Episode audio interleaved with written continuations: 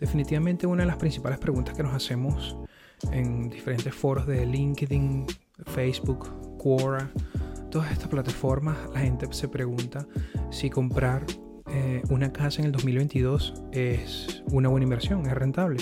Entonces esa es la pregunta que nos vamos a hacer el día de hoy. Así que tengo mucho contenido que compartir con ustedes. Vamos a tratar de responder eh, con un fundamento técnico y tratar de que sea lo más digerible posible para todos los que me escuchan. Para poder responder si en el 2022 vale la pena comprar casa, debemos determinar los precios reales de las propiedades del mercado inmobiliario. Suena bastante obvio, redundante, sin embargo existe un Real Home Price Index que básicamente es el precio real del mercado inmobiliario. Este, este indicador integra en su ecuación algo muy importante, que es la inflación. Si usted tiene una propiedad que se ha revalorizado a lo largo del año un 10 o un 12%, y la inflación, como usted bien sabe, interanual es de 9.1, quiere decir que su eh, propiedad se ha revalorizado alrededor de un 3%, cosa que no es casi nada. Entonces por eso es muy importante determinar este indicador y con este indicador podemos saber hacia dónde se dirigen los precios del mercado. Para hacer esto sencillamente podemos ir a Google y yo aquí en la pantalla voy a estar colocando el National Home Price Index Básicamente, como usted puede ver, en el 2008 hubo una pequeña caída, como ya usted bien sabe, a raíz de la crisis de los préstamos subprime. Y a partir del 2018, 16, bueno, desde el 2014 no ha parado de subir. Si usted se da cuenta, en el 2022 nos encontramos en una pequeña loma. Es decir, eh, tiene una tendencia de estancarse los precios y es muy probable que estos precios, que esta tendencia más bien eh, se desacelere lo que se estima es que precisamente los precios bajen, caigan. Entonces, primero, primero y principal, no siempre comprar una propiedad, una vivienda, lo protege contra la inflación.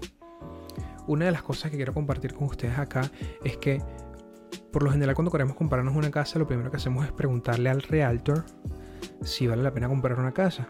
Y obviamente, un realtor lo primero que va a decir es, comprarse una casa en cualquier momento es una buena opción. Recordemos que los realtors y los originadores de préstamos hipotecarios son personas que ganan comisión de la compra de su vivienda, de manera que su opinión está viciada de origen. Así que no le preguntas a un realtor si tú tienes que comprar una casa en el 2022. Lo mejor que puedes hacer es una investigación por tu propia cuenta, así como lo hacemos todos nosotros. Fíjense, este crecimiento de valor real fue de apenas de un 4.5%, a pesar de que el precio de las casas ha subido muchísimo, sujeto a la inflación, y un promedio es de solamente 4.5. Esto me dejó eh, realmente asombrado porque yo he visto incrementos de muchas propiedades de un 5, hasta un 100% en menos de dos años. De manera que es bueno integrar el precio, el, factor de la inflación. Eh, los funcionarios de la Reserva Federal han estado cambiando los parámetros para que, no se, para que el número no sea tan fuerte a lo largo de los años. Fíjense que si tú le preguntas a una persona en la calle, te va a decir que la inflación no la sienten en un 9%, la sienten mucho más, porque el, consumidor siente efectivamente la depreciación de su patrimonio en el bolsillo. Entonces nadie puede engañar al, consumidor.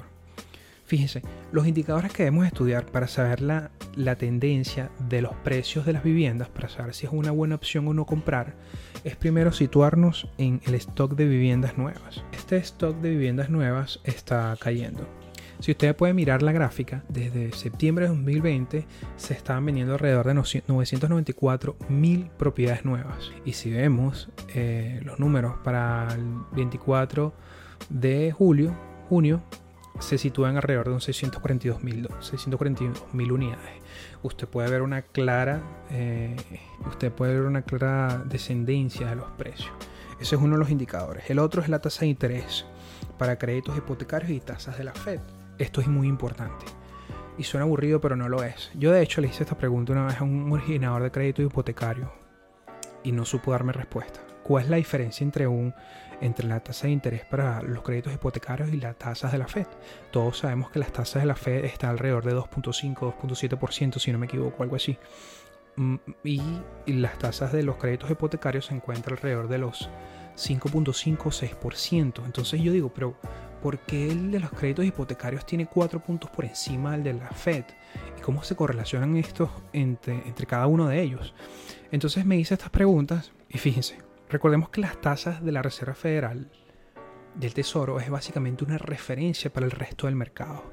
El mercado, este ecosistema, se puede dividir entre la bolsa de valores, el mercado de bonos, eh, el mercado inmobiliario. Entonces, los indicados, los, la tasa de interés de la Reserva Federal más bien condiciona el resto del mercado. Ahora, como estamos hablando del mercado inmobiliario, actualmente, como les decía, nos encontramos alrededor de un 6%, 5.8%. Es decir, en la medida que suben las tasas de interés de la Reserva Federal, es muy probable que la tasa de crédito hipotecario también incremente. Sin embargo, la definición concreta de las tasas de interés de créditos hipotecarios es básicamente el riesgo que toma el banco para poder proveerle el dinero al, em, al prestatario, pues a la persona que decide comprar su casa.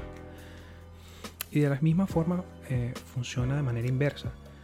En la medida que se reducen las tasas de interés en la Reserva Federal, la tasa hipotecaria también disminuye, que también significa que hay menos riesgo para que el banco le preste dinero al comprador de vivienda. Este riesgo llamado también es spread. Recordemos que el mercado de bonos es casi 10 veces más grande que el mercado de acciones norteamericanas y en la medida que la Reserva Federal está aumentando las tasas, el, contrato de bono de 10 años adquiere eh, se vuelve muy atractivo, se, se, vuelve un vehículo muy atractivo para los inversores. Entonces los inversores lo que hacen es sacar dinero del mercado de las acciones y lo ponen en el mercado de bonos y esto lo que hace más bien es enfriar la economía. El mercado de bonos también es llamado mercado de renta fija. ¿Por qué? Porque hay una tasa de interés que el gobierno está dispuesto a pagarte al cabo de un lapso de tiempo y por eso es llamado eh, mercado de renta fija, a diferencia del mercado de las acciones que es llamado eh, mercado de renta variable, porque bueno, básicamente eh, el interés que tú le puedes ganar a las acciones anual, todas cambian, todas depende del rendimiento de cada una de las compañías. De manera que si la gente retira el dinero que tiene de sus cuentas en su broker para ponerlo en el mercado de bonos, eh, la economía se enfría. Entonces hay un cúmulo de elementos que están operando dentro del mercado en general que está haciendo que el mercado de las casas bajen. Pero eso es relativamente dos temas diferentes. Lo que estoy tratando es asociar todos los, todos los factores que determinan, que condicionan eh, que la economía suba o baje. Okay, para, quiero parafrasear un poco la idea sobre, el, sobre la idea de comprar una propiedad. Yo creo que si uno decide en el 2022 comprar una propiedad, primero uno debe hacer una investigación. Esto es bastante obvio, pero para eso están las herramientas que, está, que ofrece Internet. Eso es lo primero, hacer una investigación clara de la zona donde vas a comprar tu propiedad. Segundo,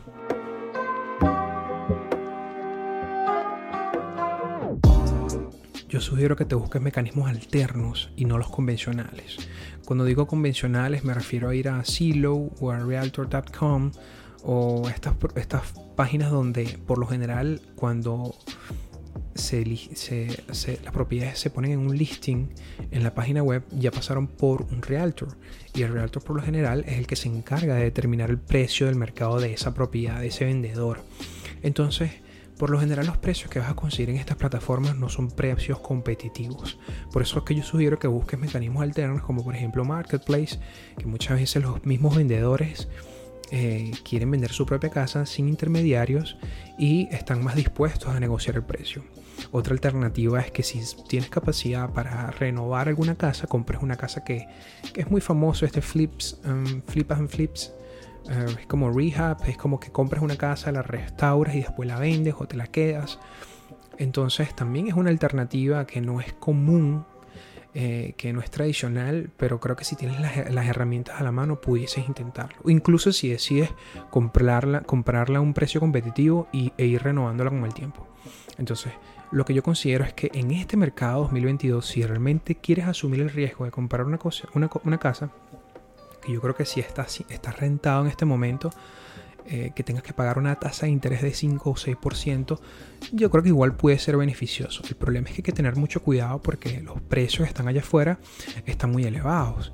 Y, y la idea es que cuando compres un activo, pagues lo más posible el precio justo. Y yo creo que muchos de los compradores que compraron en pandemia o post pandemia no compraron el precio justo. ¿Por qué? Porque la madera estaba muy cara, porque había em, falta de mano de obra, la producción de casas no obedecía a la, demanda, entonces los precios estaban muy inflados. Vendedores de, los vendedores de casas estaban publicando sus propiedades y habían 10, 15 ofertas y aceptaban la mayor. Entonces, yo creo que si vas a decir comprar en este, este año, asegúrate de comprar a un precio justo, precio justo para ambos y no necesariamente a base de mercado. Como decía antes, asegúrate de mirar los gráficos que te estoy poniendo aquí en la descripción del link para que veas que la tendencia en el precio de la vivienda es muy probable que siga disminuyendo. Recordemos que la Reserva Federal sigue subiendo las tasas de interés. Esto quiere decir que esto, la economía se va a enfriar mucho más. De manera que los compradores no van a tener la capacidad crediticia para financiar propiedades. Y eso va a hacer que el mercado se enfríe y los vendedores tengan que regular un poquito más los precios.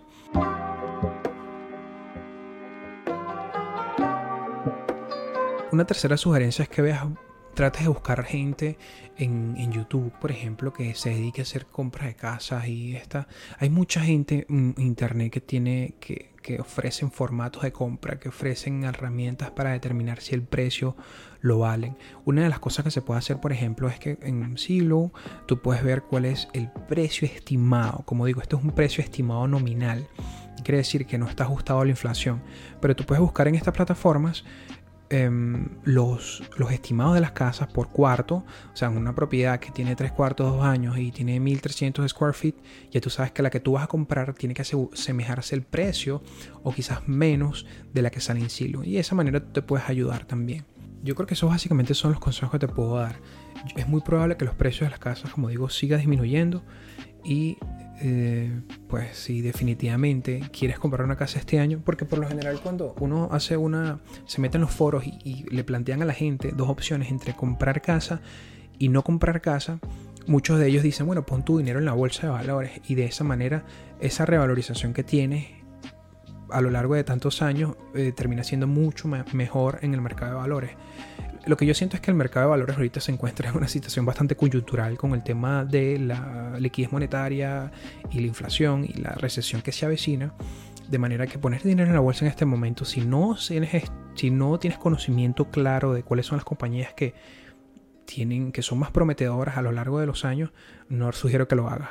Por eso es que también, y me atrevo a decir que el 90% de los inversores o las personas que trabajan día a día para crear su patrimonio piensan dos veces antes de meter su dinero en la bolsa, porque yo creo que ellos prefieren siempre buscarse como lo más, lo, más concreto, como, como tocar su inversión. Entonces sienten que si se compran una casa, tienen su casa. Amigos, estamos llegando al final del episodio. Por favor, déjame tus comentarios a ver qué piensas. ¿Crees que sí? ¿Crees que vale la pena comprar casa este año? ¿O crees que no debería, no valdría la pena comprar? Eh, me gustaría saber qué piensas. Así que bueno, eh, estamos aquí, estamos finalizando este episodio y por favor les repito, no olviden suscribirse a este canal si te gusta el contenido que estoy compartiendo. Y bueno, espero verte en una próxima oportunidad. Gracias.